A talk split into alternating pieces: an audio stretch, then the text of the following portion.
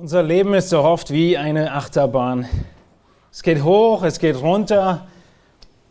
Der Unterschied sollte nur sein, dass die Achterbahn am Ende immer an einem tieferen Punkt ankommt, wie sie gestartet ist. Wir sollten im Großen und Ganzen an einem höheren, weiteren, reiferen Punkt ankommen, wie wir starten.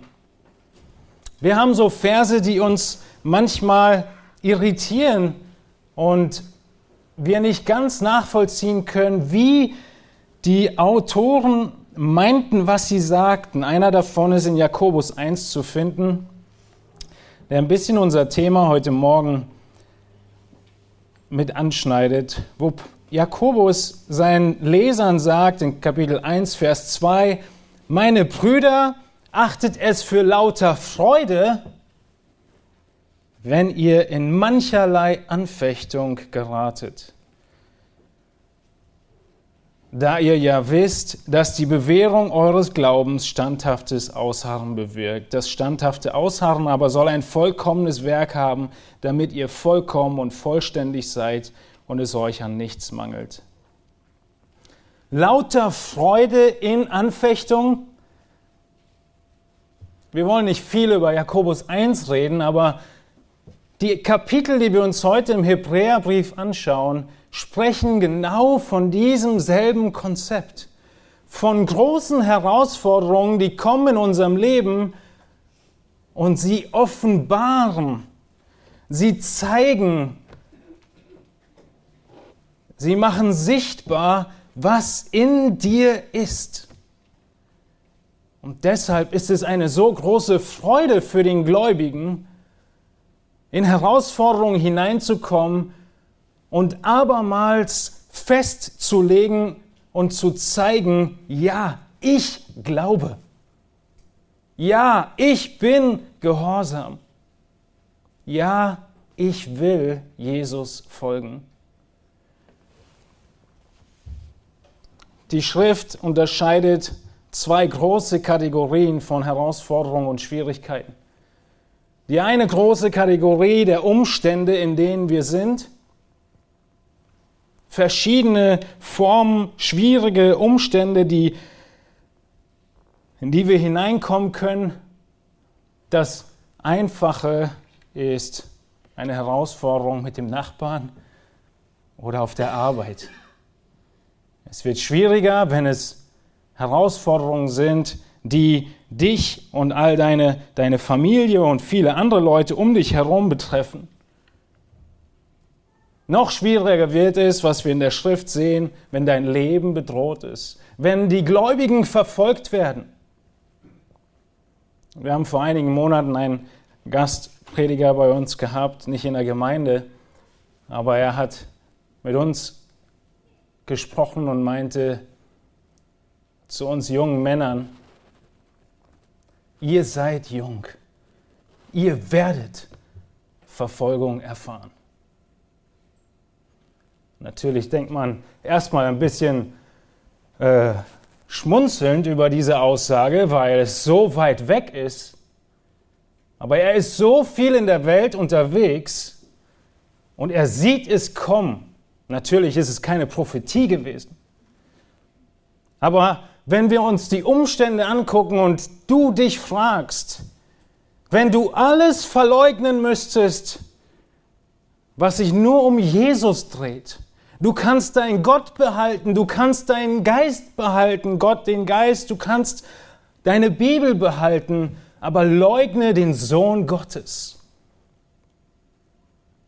Was würdest du tun, wenn so viel auf dem Spiel steht? Umstände sind eine große Kategorie von Anfechtung. Und die Hebräer, die Empfänger dieses Briefes, sie standen genau in dieser Herausforderung. Der Hebräerbrief zeigt uns auf, dass sie schon leiden mussten. Er zeigt uns auch auf, dass noch keiner aus ihrem Umkreis aufgrund der Christenverfolgung sterben musste aber es ist hart gewesen. Und sie standen in der Gefahr, alles gut beizubehalten, aber Jesus der ist nicht so ganz wichtig. Vielleicht machen wir Jesus zu einem Engel und verehren ihn auf diese Art und Weise. Sie standen in der Gefahr, vom Glauben abzufallen. Eine zweite große Kategorie der schwierigen Umstände in der Schrift sind Menschen, sind deine Beziehungen, sind die Herausforderungen, die du hast in diesen Beziehungen. Und du brauchst in allem Ausharren. In diesen Prüfungen zeigt sich, dass du glaubst, wenn du richtig reagierst. Und dieser Glaube ist das, wovon Jakobus spricht, der uns Freude bringt. Die Anfechtung bringt uns Freude, weil wir darin unter Beweis stellen können, dass wir zu Christus gehören.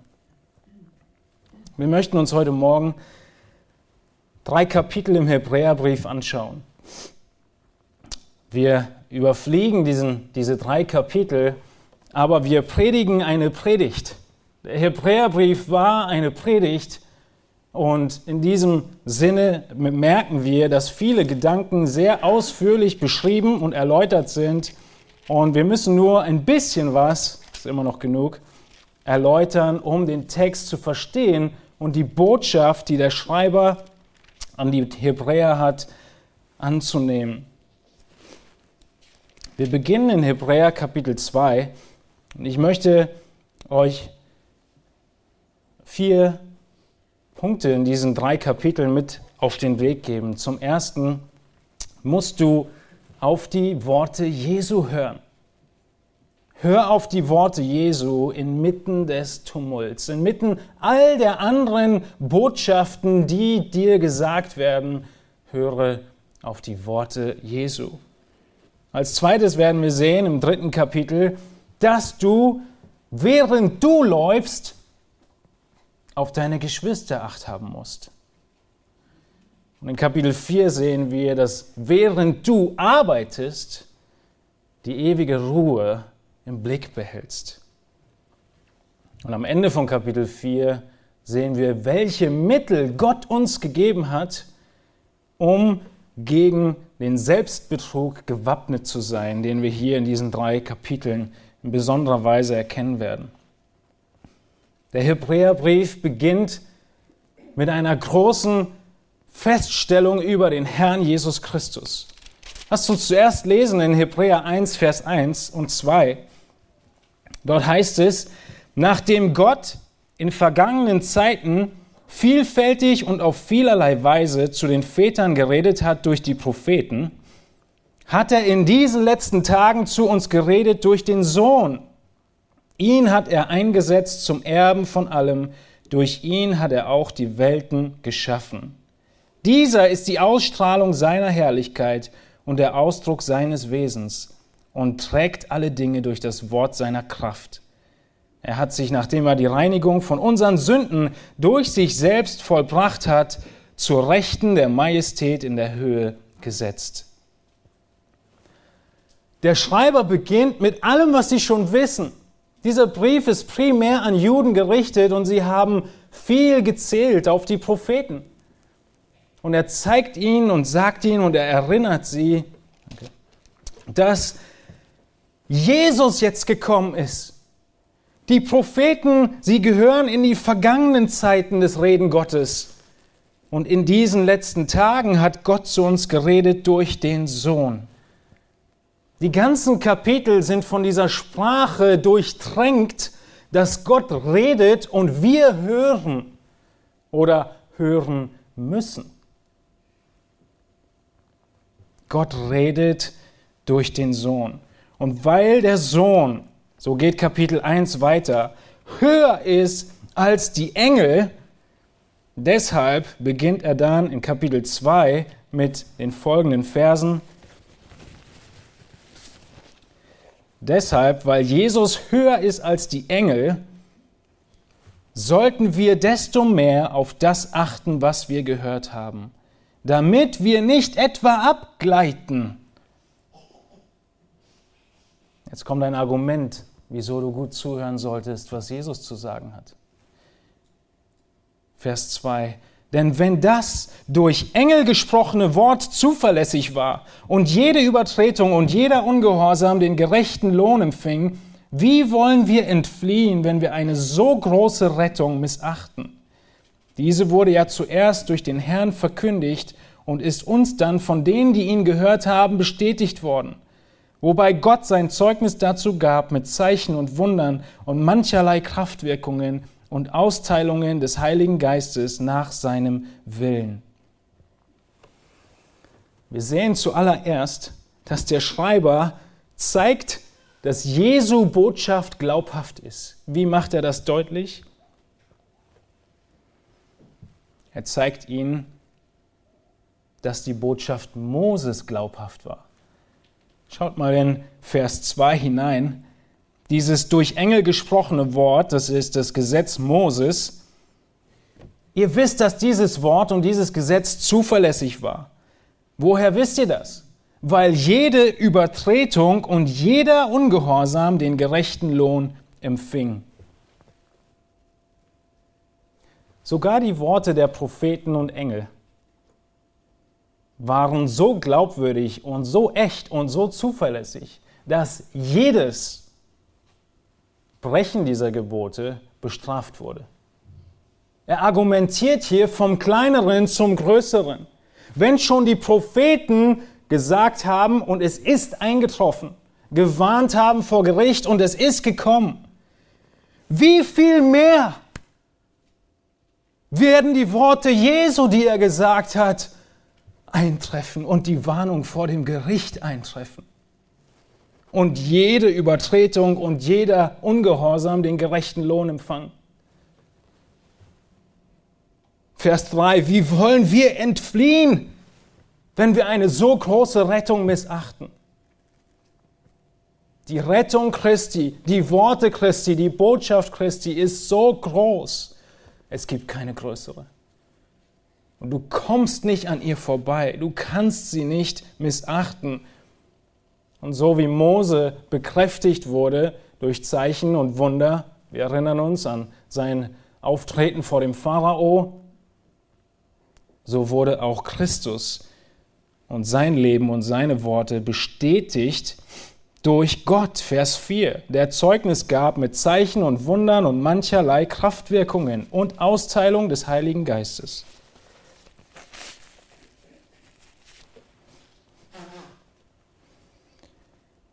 Was würdest du tun, wenn du dich von allem lossagen müsstest, nee, von nichts lossagen müsstest, außer von Jesus? Ihr Lieben, es gibt keine größere Hoffnung. Christus ist das Ein und alles. Und diese Verse in Kapitel 2 machen uns deutlich, dass seine Worte und was er gesagt hat glaubhaft sind, dass sie echt sind und dass er durch diese Worte dich entweder rettet oder richtet. Wirst du sagen wie Petrus, als er gefragt wird, wieso dieser eine Mensch wieder gehen kann, in Apostelgeschichte 4, dass durch den Namen Jesu Christi des Nazareners, den ihr gekreuzigt habt, den Gott auferweckt hat aus den Toten, dass dieser durch ihn gesund vor euch steht. Das ist der Stein, er spricht von Jesus, der von euch den Bauleuten verworfen wurde, das sind die Juden, der zum Eckstein geworden ist. Vers 12, und es ist in keinem anderen das Heil, denn es ist kein anderer Name unter, den, unter dem Himmel den Menschen gegeben, in dem wir gerettet werden sollen. Rettung gibt es nur in Christus.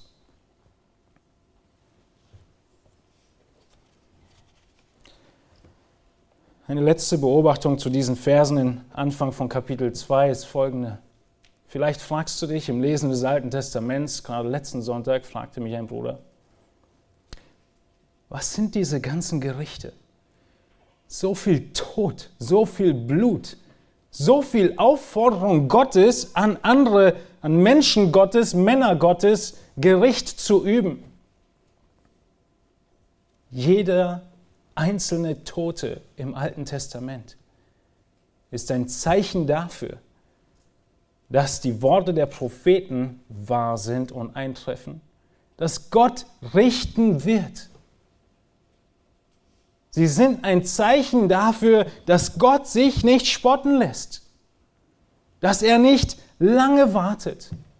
Er wartet, und wir sehen in diesem Text heute noch ein Beispiel, wie lange, aber all diese Gerichte im Alten Testament sind nur ein Schatten dessen, was kommen wird, nämlich dem großen Gericht. Gottes Worte, sie sind wahr und sie werden eintreffen.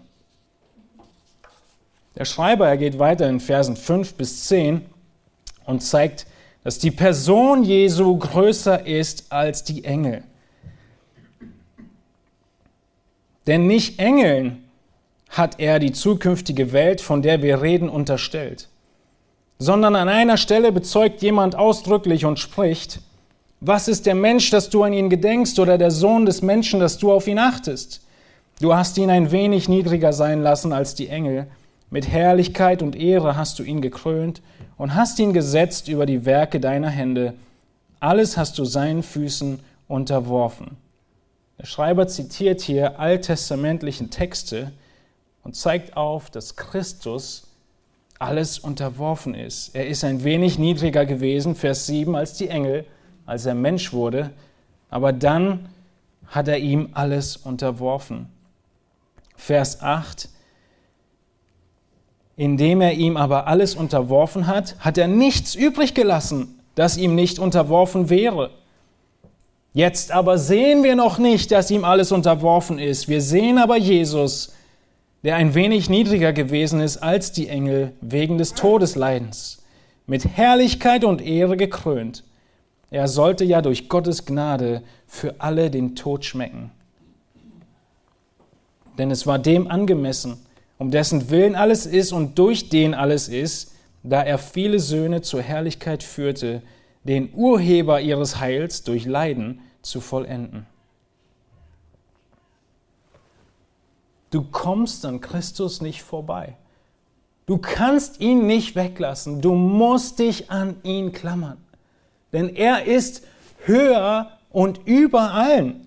Er war ein wenig niedriger, aber nur um uns zu erlösen. Das macht er gleich noch deutlicher, der Schreiber. Und jetzt ist er in der Höhe und alles ist ihm unterworfen.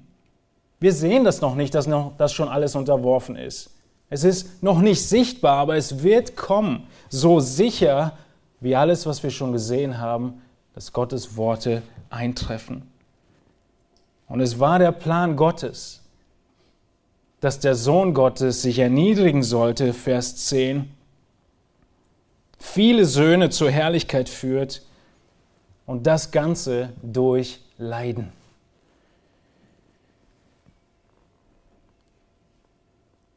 Christus starb für dich. Der Gott des Universums, er wird Mensch, um Menschen zu retten. Es gibt keinen anderen Weg. Gott selbst musste den Himmel verlassen und Mensch werden. Und so geht es weiter in dem Text in Vers 11. Denn sowohl der, welcher heiligt, als auch die, welche geheiligt werden, sind von alle von einem. Aus diesem Grund schämt er sich auch nicht, sie Brüder zu nennen. Jesus schämt sich nicht, dich Bruder zu nennen, Schwester zu nennen. Er sieht die Menschen, diese verlorenen Feinde Gottes, Rebellen vom Himmel her. Und er entschließt sich, gehorsam zu sein, dem Plan seines Vaters. Und er sagt seinem Vater, ja, ich verlasse den Himmel, werde Mensch, durchleide alles, was du geplant hast. Mit welchem Ziel? Aus diesen Menschen da unten einige zu adoptieren als meine Brüder. Er schämt sich nicht, dich Bruder zu nennen.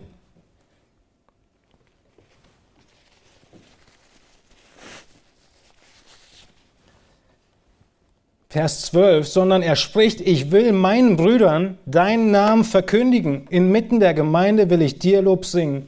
Und wiederum will ich mein Vertrauen auf ihn setzen. Wiederum siehe, ich und die Kinder, die mir Gott gegeben hat. Es ist ein Zitat aus dem Alten Testament nach dem anderen, was dieser Prediger hier anführt und deutlich macht, Christus steht mit uns und ist für uns auf die Welt gekommen, um die Kinder, die Gott ihm gegeben hat, Johannes 10, die Schafe, die Gott ihm gegeben hat, zu erlösen. Und in Vers 14 beschreibt er, wieso es keinen anderen Weg gibt, als dass Jesus, dass Gott Mensch wird. Hebräer 2,14. Da nun die Kinder an Fleisch und Blut Anteil haben, ist er, Jesus, gleichermaßen dessen teilhaftig geworden, damit er durch den Tod den außer Wirksamkeit setzte, der die Macht des Todes hatte, nämlich den Teufel und alle diejenigen befreite, die durch Todesfurcht ihr ganzes Leben hindurch in Knechtschaft gehalten wurden. Denn er nimmt sich ja nicht der Engel an, sondern des Samens Abrahams nimmt er sich an. Daher musste er in jeder Hinsicht den Brüdern ähnlich werden, damit er ein barmherziger und treuer Hohepriester würde, in dem, was Gott betrifft, um die Sünden des Volkes zu sühnen. Denn worin er selbst gelitten hat, als er versucht wurde, kann er denen helfen, die versucht werden.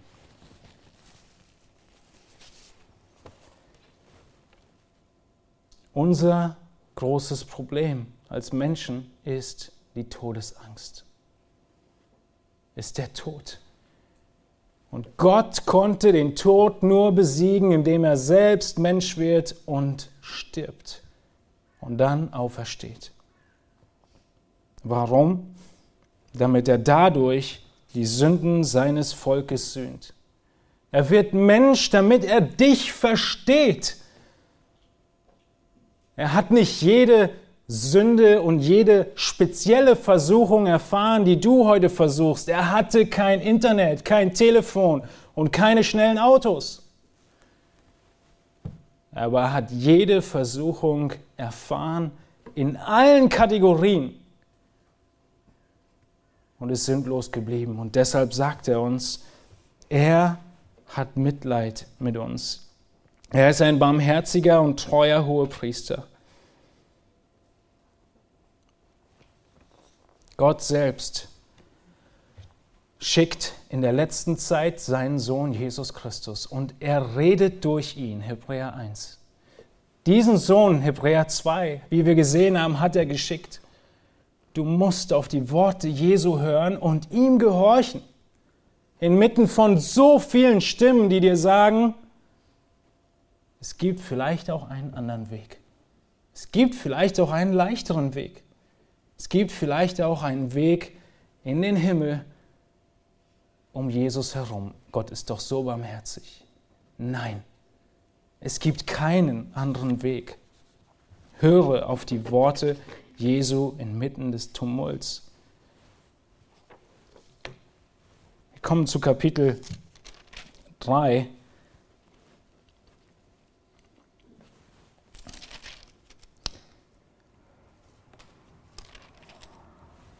Und dort sehen wir, dass du weiterlaufen musst. Du musst festhalten an Gottes Wort. Und nicht nur du musst auf dich achten, dass du nicht aufhörst zu glauben und an Christus festzuhalten, sondern du musst auch Acht haben auf deine Geschwister um dich herum. Und Hebräer 3 ist eines dieser Kapitel, was wir uns im Mitgliedschaftskurs angucken.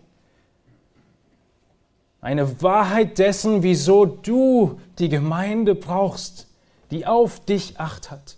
Und du wirst gebraucht, dass du auf deine Mitgeschwister acht hast. Der Schreiber beginnt in Hebräer 3 damit zu zeigen, dass dieser Jesus, von dem wir gerade gesprochen haben, der größte Mittler ist, den Gott je geschickt hat. Es gab einen großen Mittler, Mose, den größten Propheten. Aber Jesus ist größer. Und das ist Kapitel 3, Vers 1.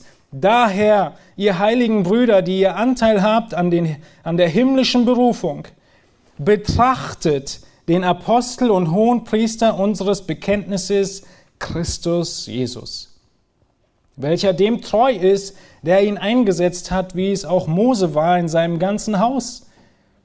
Denn dieser, Jesus, ist größerer Ehre wert geachtet worden als Mose, wie ja doch der, welcher ein Haus baut, mehr Ehre hat als das Haus selbst. Denn jedes Haus wird von jemandem gebaut, aber der alles gebaut hat, ist Gott. Was tut der Schreiber in diesen ersten vier Versen? Er benutzt ein Bild des Hausbaus. Und er sagt, ist es nicht klar, dass derjenige, der das Haus baut, der Bauherr und Architekt, mehr wert ist als der Diener im Haus, der Verwalter dieses Hauses? Natürlich. Mose war nur Verwalter seines Hauses. Und er hat seine Aufgabe gut gemacht. Er war treu. Aber Jesus, er ist viel größer, weil er hat es gebaut. Und so zeigt er ihn auf, dass Jesus der bessere Mittler ist, der größere Mittler zwischen nicht nur Israel und Gott, sondern der Welt, der Menschheit und Gott. Weil die Gefahr bestand, dass die Zuhörer sich dachten, ach, wir haben doch Mose. Wir müssen ja nur Abstand von Jesus nehmen, aber Mose ist doch auch ein guter Mittler. Ja, er war ein guter Mittler. Aber die Zeit ist vorbei. Der Bund ist vorbei. Jesus ist unser Mittler. Das waren die früheren Tage, Hebräer 1, Vers 1 und 2. Und weil Jesus sogar größer ist als Mose, das ist sein Argument, müssen wir auf die Worte Jesu hören, wie wir es gerade in Kapitel 2 gesehen haben. Wir sehen jetzt in Vers 6, dass du ausharren musst.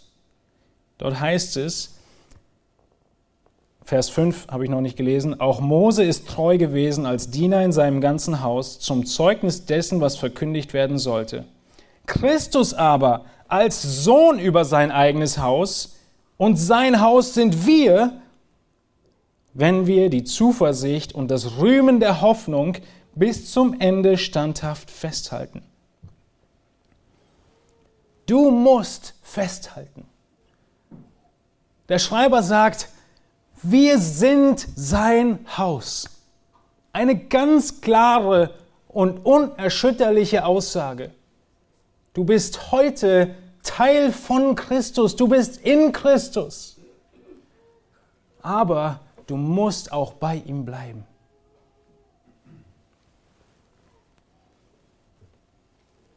Wir sehen im Hebräerbrief in Kapitel 6, Vers 9, dass der Schreiber überzeugt ist davon, dass sein, der Großteil seiner Empfänger mindestens im Glauben ist, dass sie die richtigen und guten Zeichen des Glaubens haben.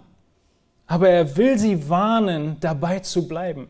Und dieser großen Anfechtung, riesigen Anfechtung, die sie ihr Leben kosten könnte, nicht anheimzufallen, sondern bei Christus zu bleiben. Und gleichzeitig zeigen uns diese Warnungen, dass es einige gibt, die nicht bei Christus bleiben, die irgendwann wie es in Kapitel 2 heißt, abgleiten, wie es in Kapitel 6 heißt, abfallen. Die Scheingläubige waren, die den Weg gehen, wie Judas ihn ging, den Weg gehen, wie Demas ihn ging. Und so beinhaltet dieser Vers auch die Warnung an dich, wenn du nicht bis ans Ende ausharrst, bist du kein Kind Gottes. Und gleichzeitig die Zuversicht und die Sicherheit, die wir haben, dass diejenigen, die Gott rettet, Römer 8, er selbst bewahren wird bis ans Ende. Aber schieb deine Verantwortung nicht ab. Meine nicht, es ins andere Extrem übertreiben zu können und zu sagen, ich habe doch aber mal gebetet und ich habe auch geweint dabei, es tat mir alles leid. Ich bin gerettet. und kann jetzt leben, wie ich will. Diese Abschnitte sind eine große Warnung dagegen. Und Jesus bestätigt das in Matthäus 7, 21, wenn er sagt, nicht jeder, der zu mir sagt, Herr, Herr, wird in das Reich der Himmel eingehen, sondern wer den Willen meines Vaters im Himmel tut. Es ist eins dieser Kennzeichen, ich fasse nachher noch einige zusammen, für den wahren Gläubigen. Er tut, was sein Herr Jesus Christus will. Aber es werden viele vor Jesus Christus treten und deswegen sagt er Matthäus 7, 21, die sagen, Herr, wir haben doch auch deinen Namen angebetet. Wir haben doch die ganze Zeit Jesus gefeiert. Und er sagt zu ihnen, ich habe euch nie gekannt. Er sagt nicht, ich habe euch gekannt und dann wolltet ihr nicht mehr. Sie waren nie gerettet. Ich habe euch nie gekannt. Der Gläubige wird an den Früchten erkannt. Und du musst ausharren. Der Gläubige, wie wir es in Jakobus 1 gesehen haben, er harrt auch in schweren Zeiten aus. Im dunkelsten Tal, in den größten Herausforderungen. Herausforderungen der Umstände und Herausforderungen mit Menschen. Manch einem sind die zwischenmenschlichen Beziehungen oder ähm, Schmerzen der zwischenmenschlichen Beziehungen eine größere Anfechtung und manch einem Umstände. Egal was es ist, der Gläubige, er bleibt bei Christus. Nicht weil er so toll ist, sondern weil er sich die ganze Zeit an Christus klammert und ihn braucht und seine Gerechtigkeit für sich in Anspruch nimmt. Die wahren Gläubigen, sie sind nicht vollkommen, aber sie harren aus. Und so heißt es in diesem Vers 6, sein Haus sind wir, wenn wir die Freimütigkeit und den Ruhm der Hoffnung bis zum Ende standhaft festhalten. Was für eine Freimütigkeit. Wir haben die Freimütigkeit, wie ein Kind ins Zimmer hineinzuplatzen seines Vaters und seine Wünsche zu äußern um Hilfe zu bitten. Gerade gestern wieder passiert. Eingesperrt in meinem Zimmer, Predigt vorbereiten und einer platzt rein. Er denkt überhaupt nicht daran, darf ich jetzt, darf ich nicht, vielleicht störe ich ihn. Ihr Lieben, diese Freimütigkeit haben wir zu Jesus Christus. Es gibt nichts, was uns im Weg steht und wir wissen es. Wir wissen es, weil Jesus seine Liebe zu uns bewiesen hat dass er für uns gestorben ist, als wir noch Sünder waren. Wie soll er uns nicht alles schenken? Wir wissen, dass wir zu ihm kommen können und das ist Freimütigkeit. Wir kommen zu ihm mit Schwierigkeiten. Wir kommen zu ihm mit Sünde. Wir kommen zu ihm in Hilflosigkeit. Diese Freimütigkeit, an der hältst du fest. Was für ein großer Trost. Und dann heißt es, und du hältst fest an dem Ruhm der Hoffnung. Das sind die zwei Kennzeichen, dass du Christus in Christus Haus bist. Was ist der Ruhm der Hoffnung? Der Ruhm der Hoffnung ist, dass wenn du vor dem Herrn stehen wirst und du wirst gefragt werden, was hast du vorzuweisen? Wie willst du denn hier reinkommen, an diesen gerechten Ort des Himmels? Und du rühmst dich der Hoffnung. Du rühmst dich nicht deiner Werke. Du hast nichts vorzuweisen. Du rühmst dich nicht von allen möglichen Dingen, die du getan hast. Wie toll du innerlich im Herzen warst. Wie liebevoll du gewesen bist. Du rühmst dich der Hoffnung. Du zeigst auf Jesus und sagst, er ist meine Hoffnung und alles, was er getan hat, dessen rühme ich mich. Die Sachen sind so toll und so erhaben, das ist genug. Und dieser Hoffnung, sich zu rühmen, die ganze Zeit sich bewusst zu machen, sein Werk ist alles, was ich brauche, das hält uns bei Christus. Du rühmst dich seiner Gerechtigkeit. Du zeigst auf seine Kleider, die dir zugute gekommen sind. Das ist der Ruhm, an dem du festhältst. Nicht dein Ruhm, sondern der Ruhm Jesu Christi. Paulus sagt es in ähnlichen Worten. Wir rühmen uns nichts als das, was Christus getan hat. Und so sehen wir hier weiter in den Versen 6 und folgende, dass du deinen Glauben dennoch immer wieder prüfen musst. Dein Glaubensgehorsam prüfen musst und deine Geschwister ermutigen musst. Jetzt geht der Schreiber ganz tief ins Alte Testament hinein. In Kapitel 3, Vers 6, Vers 7 beginnt er Psalm 95 zu zitieren. Psalm 95 ist ein Psalm Davids, das wissen wir, weil er das sagt, wo David zurückschaut auf den Auszug aus Ägypten. Das heißt, da war der Auszug aus Ägypten von Mose und dem Volk. David schreibt über diesen Auszug und der Hebräerschreiber, er zitiert David, der über diesen Auszug schreibt. Wir sehen, wie zeitlos die Prinzipien des Wortes sind. Und heute, viele tausend Jahre nach dem Hebräerbriefschreiber, lese ich diesen Text und predige ihn zu euch als gegenwärtige Wahrheit Gottes für dein Leben. In Psalm 95 geht David, schreibt er einen Lobpreis und er ruft die Gemeinde auf, Gott anzubeten.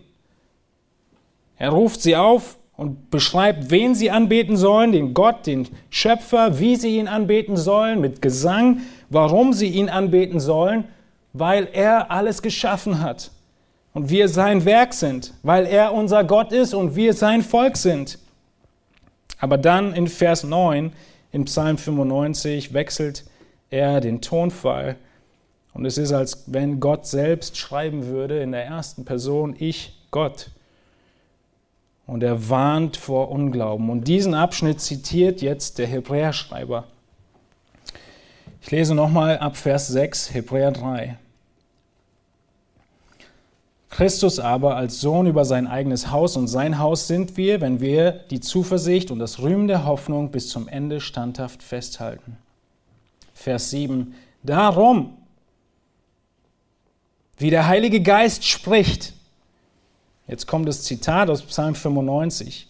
Heute, wenn ihr seine Stimme hört, so verstockt eure Herzen nicht wie in der Auflehnung am Tag der Versuchung in der Wüste, wo mich eure Väter versuchten, sie prüften mich und sahen meine Werke 40 Jahre lang. Darum wurde ich zornig über jenes Geschlecht und sprach, immer gehen sie in ihrem Herzen in die Irre, und sie haben meine Wege nicht erkannt, so dass ich schwor in meinem Zorn, Sie sollen nicht in meine Ruhe eingehen. Habt acht, ihr Brüder, dass nicht in einem von euch ein böses, ungläubiges Herz sei, das im Begriff ist, von dem lebendigen Gott abzufallen. Ermahnt einander vielmehr jeden Tag, solange es heute heißt, damit nicht jemand unter euch verstockt wird durch den Betrug der Sünde. Denn wir haben Anteil an Christus bekommen, wenn wir die anfängliche Zuversicht bis ans Ende standhaft festhalten.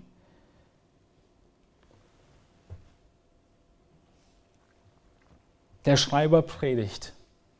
Er nimmt diesen Psalm 95, er zitiert ihn und dieses heute von damals zur Zeit Davids ist auch da ein heute, wo der Prediger hier predigt zu den Hebräern und es ist auch jetzt ein heute für dich. Heute wenn du die Stimme des Heiligen Geistes, wenn du die Stimme Gottes hörst, ignoriere sie nicht. Verstocke dein Herz nicht. Lehne dich nicht auf wie die damals zum, in der Wüste. Was haben sie gemacht? Erinnert euch an die Geschichte des Auszugs aus Ägyptens. Israel ist in Sklaverei. Es geht ihnen schlecht. Sie müssen die Ziegel machen. Sie bekommen immer weniger Rohstoffe für die Ziegel. Die Sklaverei ist hart. Gott schickt Mose, den Befreier. Pharao will, sein, will das Volk nicht gehen lassen. Gott sendet zehn Plagen Bei der zehnten Plage stirbt der Sohn des Pharaos, er lässt sie ziehen. Israel zieht aus. Sie kommen an das Meer. Sie können nicht weiter vor ihnen, das Meer hinter ihnen, die Kämpfer des Pharaos, die zu sich gekommen sind. Er ist zu sich gekommen und ist ihnen nachgejagt. Gott befreit sie auf mächtige Weise. Das Wasser teilt sich, sie ziehen hindurch.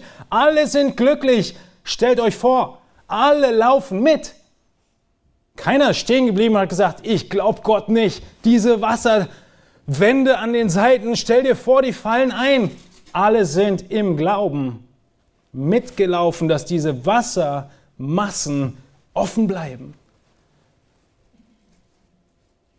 Sie haben Gottes Machttaten gesehen und dann kommen sie in die Wüste und Gott sagt ihnen, schickt zwölf Botschafter und sie sollen die Stadt erkunden, die ich will, dass ihr sie einnehmt. Das ist euer Land. Zwölf Botschafter kommen zurück. Zehn sagen ihnen, das schaffen wir nie. Wir sind Ameisen, sie sind Riesen. Wir haben nichts, die haben Waffen. Sie haben Wände und, und, und. Ja, es ist ein schönes Land, aber das schaffen wir nie. Josua und Kaleb, zwei der zwölf, stehen alleine da und das ist der Unglaube, auf den sich der Schreiber bezieht. Das ist der Unglaube, den Gott ihnen angerechnet hat.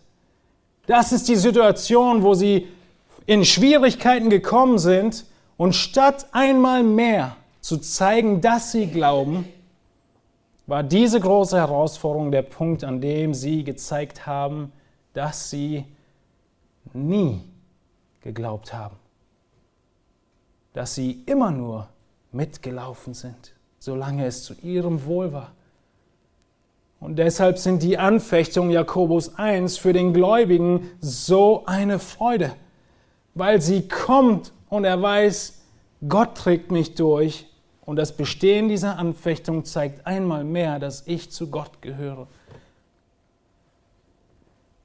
Hab keine Angst vor den großen Schwierigkeiten in deinem Leben. Hab keine Angst vor egal was kommen mag und sei es das fast Schlimmste, was du dir vorstellen kannst, vielleicht die Verfolgung aufgrund deines Glaubens. Denn es wird offenbaren, dass du glaubst oder es bringt dich zum Glauben. Habt Acht, Vers 12, ihr Brüder, dass nicht in einem von euch ein böses, ungläubiges Herz sei, das im Begriff ist, von dem lebendigen Gott abzufallen. Seht ihr in dem Text, dass dieses ungläubige Herz in Vers 12 in ihm ist. Der Schreiber sagt nicht, dass in einem von euch ein ungläubiges Herz wächst, entsteht, hervorkommt, was vorher gläubig war. Nein, es ist die Prüfung, dass das Herz ungläubig ist und war. Der Text lehrt nicht, dass wir unser Heil verlieren könnten, sondern dass wir uns prüfen, dass wir im Heil sind. Und er lehrt sehr deutlich, dass diejenigen, die die Botschaft Jesu missachten, in Ewigkeit verloren gehen. Viele Menschen täuschen sich. Viele Menschen sind Sonntagmorgen im Gottesdienst. Viele Menschen singen Lieder, aber sie wandeln nicht mit Gott. Und wie das Volk Israel, wo zehn von zwölf Kundschaftern sie entmutigten, kannst auch du sein. Bist du wie unsere Väter, die zurück nach Ägypten wollten? Der Schreiber des Hebräerbriefes erwarnt sie und sagt, das ist keine Option. Ihr könnt nicht zurück nach Jerusalem. Aber sehnst du dich nicht auch manchmal nach dem Leben von früher? Sehen wir uns nicht nach den scheinbar großen Freuden, nach dem Spaß an dem Verbotenen? Natürlich sehen wir uns nicht danach zurück, diese tiefe Leere zu empfinden, in die Verzweiflung zu geraten. Du sehnst dich nicht nach den Schmerzen, nach den Problemen, nach dem Streit.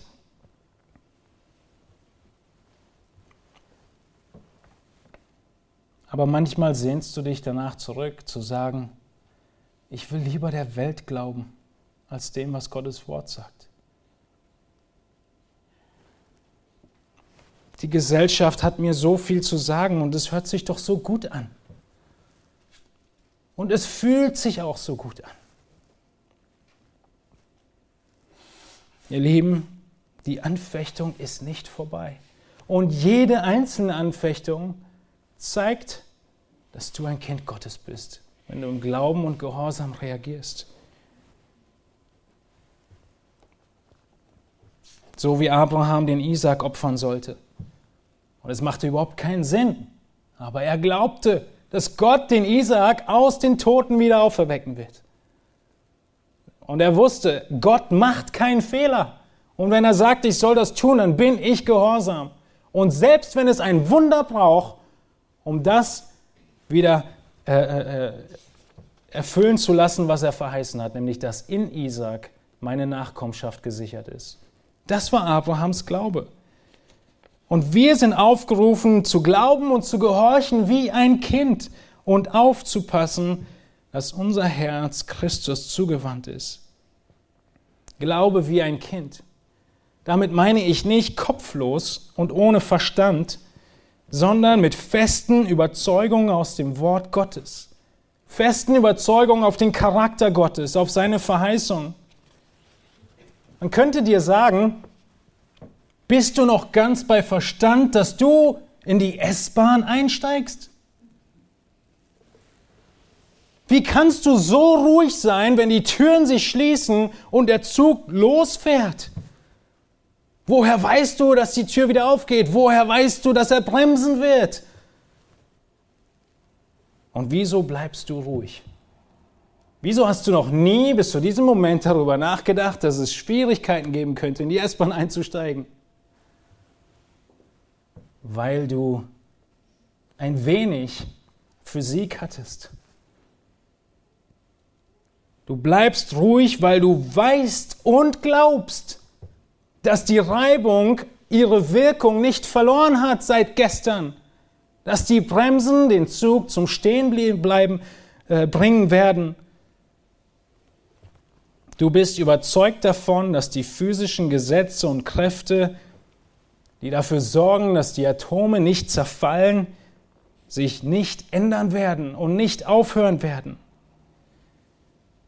Und ich weiß, dass ihr das glaubt, weil keiner von euch in diesen Momenten auf die Decke schaut und Angst hat, dass sie auf seinen Kopf fällt.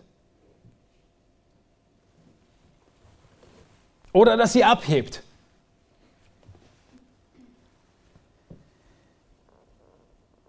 nicht weniger gleichbleibend, sondern vielmehr konsistent ist jedes Wort Gottes, jede Verheißung Gottes, jede Aussage Gottes. Wie viel mehr, wenn wir schon den Naturgesetzen vertrauen, dürfen wir in völliger Gewissheit auf die feststehenden Verheißungen Gottes und Aussagen bauen.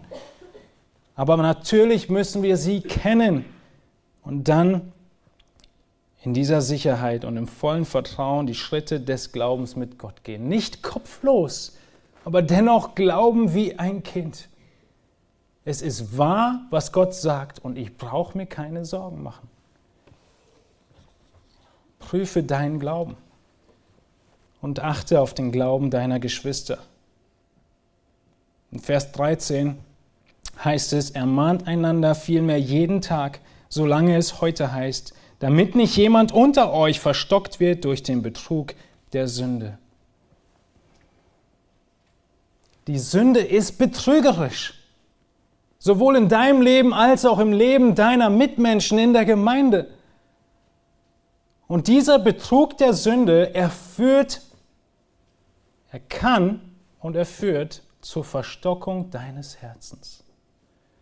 Glaube nicht, dass diese einzelnen Zusagen zur Sünde ohne Konsequenzen bleiben. Glaube nicht, dass wenn du heute diesen Raum verlässt und einmal mehr Christus als deinen Retter ablehnst, ohne Konsequenzen bleiben. Es gibt einen Tag, an dem es kein Zurück gibt. Und das sagt der Text, dass dann das Herz verstockt ist durch den Betrug der Sünde.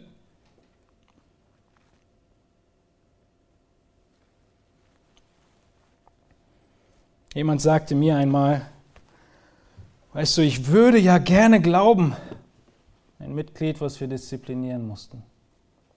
Aber ich kann nicht. Ich denke, vielleicht hat die Person gesagt, ich bin mir sicher, ich weiß es nicht. Ich denke, Gott will mich und mein Leben als Negativbeispiel aufrichten für euch alle. Ich kann nicht glauben, er schenkt es mir nicht.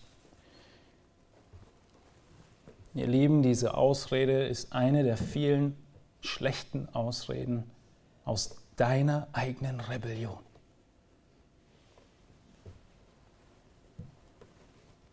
Sie spricht überhaupt nicht von deiner Opferrolle, sondern von deinem sich weigern zu glauben. Und das sage nicht ich, sondern der Text. Schaut bitte hinein in Kapitel 3. Wir lesen weiter und sehen, wieso ein Mensch gerichtet wird. Vers 14, denn wir haben Anteil an Christus bekommen, wenn wir die anfängliche Zuversicht bis ans Ende standhaft festhalten. Solange gesagt wird, heute, wenn ihr seine Stimme hört, so verstockt eure Herzen nicht, wie in der Auflehnung. Denn einige lehnten sich auf, als sie es hörten, aber nicht alle, die durch Mose aus Ägypten ausgezogen waren. Er wiederholt diese Warnung aus Psalm 95 und er macht deutlich, dass einige sich auflehnten, aber nicht alle. Wir wissen, Josua und Kaleb waren gläubig. Vers 17. Über wen war er aber 40 Jahre lang zornig? Waren es nicht die, welche gesündigt hatten, deren Leiber in der Wüste fielen? Welchen schwor er aber, dass sie nicht in seine Ruhe eingehen sollten? Wenn nicht denen, die sich weigerten zu glauben oder nach der Elberfelder weigerten, gehorsam zu sein. Und wir sehen, dass sie nicht eingehen konnten wegen des Unglaubens.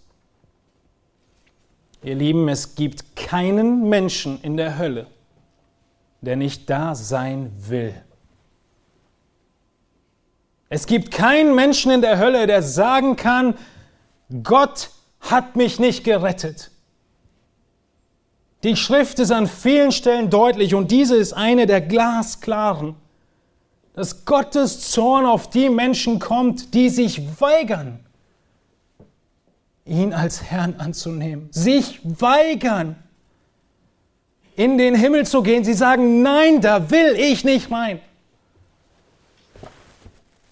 Heute hast du die Möglichkeit, deine Knie zu beugen und deshalb ist es Kapitulation vor Jesus Christus zu sagen, ich kann nicht mehr, ich brauche dich. Und das ist der Stolz des Menschen, der ihn sich weigern lässt. Und natürlich seine Natur in Sünde geboren. Aber sie wollen nicht gehorsam sein, sie wollen nicht glauben. Und schieb es nicht weiter auf. Wie lange konnten die Israeliten es aufschieben. Wann war Schluss in Gottes Augen? Zu welchen Menschen hat er gesagt, ich schwöre bei meinem Namen, Gott, ihr werdet nicht in die Ruhe eingehen. Und damit meint er nicht nur das Land Israel, Kanaan, sondern die Ewigkeit. Erinnert ihr euch? Alle Menschen, alle Kriegsfähigen, 20 Jahre und älter. Das, was der Text sagt. Sie konnten nicht sagen, ich habe noch ein paar Jahre Zeit, ich mache das morgen. Sie konnten nicht sagen, ich mache das in fünf Jahren. Das war die letzte Chance. Das ist, was der Schreiber ihnen deutlich macht und deshalb betont er so oft, ich habe es gar nicht gezählt, heute Heute, wenn du seine Stimme hörst, verstock dein Herz nicht. Glaub nicht wieder dem Betrug der Sünde, der dein Herz noch mehr verstockt. Es ist dringend. Und es ist heftig. Der Zorn Gottes, bei seinem eigenen Namen geschworen, ihn zu ertragen. Diese Männer, die jüngsten waren 20, die gesagt haben, ja, wir schaffen das nicht. Wir glauben den Zehn. Gott wird uns dieses Land nicht geben. Er wird nicht für uns kämpfen. Das war der letzte Moment, an dem sie hätten glauben können. Und dennoch, als letzte Beobachtung, richtet Gott sie nicht sofort. Er sagt nicht, das war's, ihr werdet jetzt gerichtet, sondern er sagt, das war's. Und ihr werdet 40 Jahre lang durch die Wüste gehen. Und was er in diesen 40 Jahren zeigt, ist, dass Gott 40 Jahre lang weiterhin zeigt, dass er für sie sorgt und sie immer noch nicht wollen. 40 weitere Jahre hat er gewartet, bis, und das ist die Sprache, die an anderen Stellen benutzt wird, das Maß der Sünde voll war. Bis er gesagt hat, ihr werdet gerichtet für euren Unglauben, für eure Halsstarrigkeit. Schieb es nicht auf. Warte nicht länger. Die Verdammnis, die Hölle, sie ist real. Die Schrift stellt die Hölle so oft als völlig klare Tatsache dar.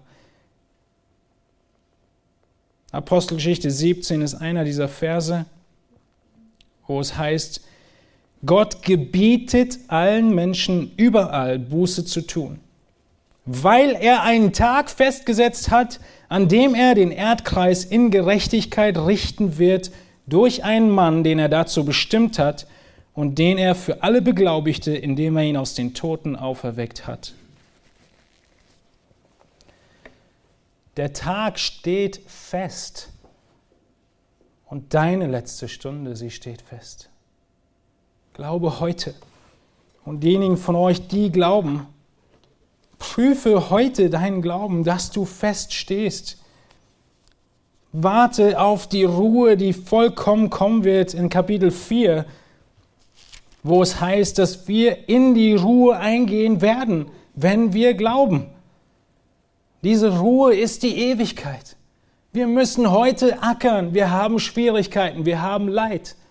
Und je mehr du arbeitest in den Werktagen, umso mehr freust du dich aufs Wochenende, richtig?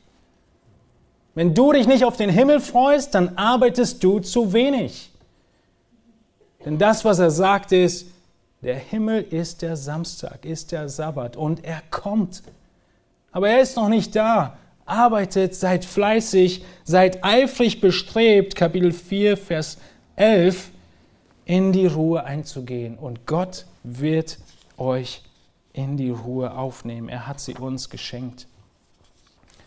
Ich schließe mit einigen Aspekten, die uns aufzeigen, dass wir, die wir glauben, im Glauben sind.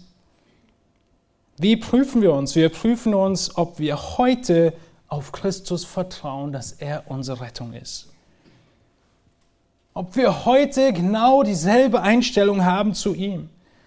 Wir prüfen uns, ob Gott und sein Geist in uns wohnen und wirken.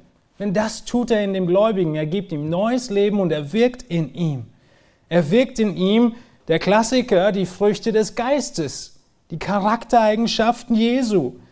Galater 5, 22.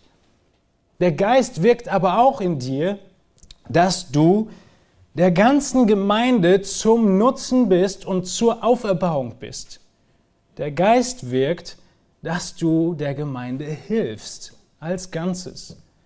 Der Geist wirkt nicht, dass du Unmut stiftest, Streit stiftest, Halbwahrheiten weitersagst. Du dienst zur Auferbauung der Gemeinde in der Gabe, die Gott dir gegeben hat. Viertens wirkt der Geist dass du der gesunden Lehre glaubst. Dass du das, was hier in der Schrift steht, annimmst und ihr glaubst. Fünftens, dass du eine Beziehung mit Christus hast. Wie es in Johannes 15 heißt, bleibt in mir. Sechstens, dass du dem, was du weißt, Gehorsam leistest. Seinen Geboten gehorsam bist, genau wie hier im Text wir das sehen, dass du nie sagen kannst, ich glaube, aber ich gehorche nicht. Das ist so unbiblisch, wie es nur sein kann. Selbstbetrug. Glaube führt immer zu Gehorsam, nicht in Perfektion. Aber das ist achtens, du siehst siebtens ein Wachstumsmuster. Du siehst, dass du in diesen Dingen, die wir genannt haben, weiter wächst und zunimmst. Du bleibst in der Gemeinschaft und du wächst weiter. Und das ist die Botschaft gewesen, die wir gerade aus 2. Petrus 1 gehört haben, vor wenigen Wochen von Ralf. Dass wir, wenn wir diese Dinge tun, 2. Petrus 1, Vers 8, wir niemals zu Fall kommen. Was für ein großer Segen dieser Text ist zur Prüfung, zum Aufrufen. Und in Kapitel 4 heißt es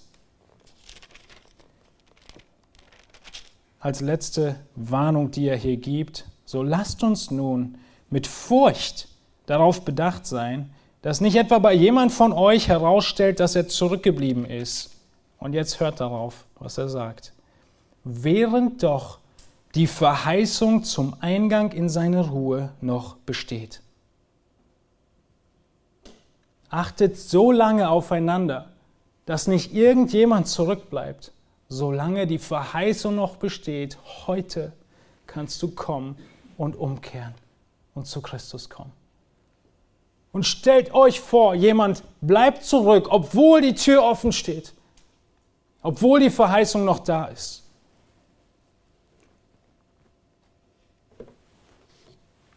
Der Schreiber des Hebräerbriefes, er hat uns daran erinnert, dass egal was wir hören, wir an Christus festhalten müssen. Er hat uns daran erinnert, dass wir uns prüfen müssen, während wir laufen, während wir glauben, festhalten und gehorsam sind auf uns achten und auf diejenigen, die neben uns sind, unsere Geschwister. Und deshalb brauchen wir die Gemeinde, deshalb brauche ich euch, die ihr in mein Leben hineinguckt und sagt, Theo, da ist dies oder jenes. Und deshalb brauchst du jeden Einzelnen um dich herum. Deshalb musst du dein Leben öffnen, sodass sie sehen können und bekräftigen können, du bist im Glauben. Und während wir arbeiten, arbeiten wir auf den, die Ewigkeit hin, auf die Befreiung, auf die Ruhe, die kommt. Die Ruhe, die wir genießen, weil Christus alles für uns getan hat. Wir wirken nicht mehr, um unsere Rettung zu bewirken. Aber die Ruhe, die kommt in dem Sinne, dass wir in der Heiligung wachsen und im Dienst für den Herrn, bis wir ruhen und im Himmel sind. Lasst mich zum Abschluss beten, ihr dürft aufstehen dazu.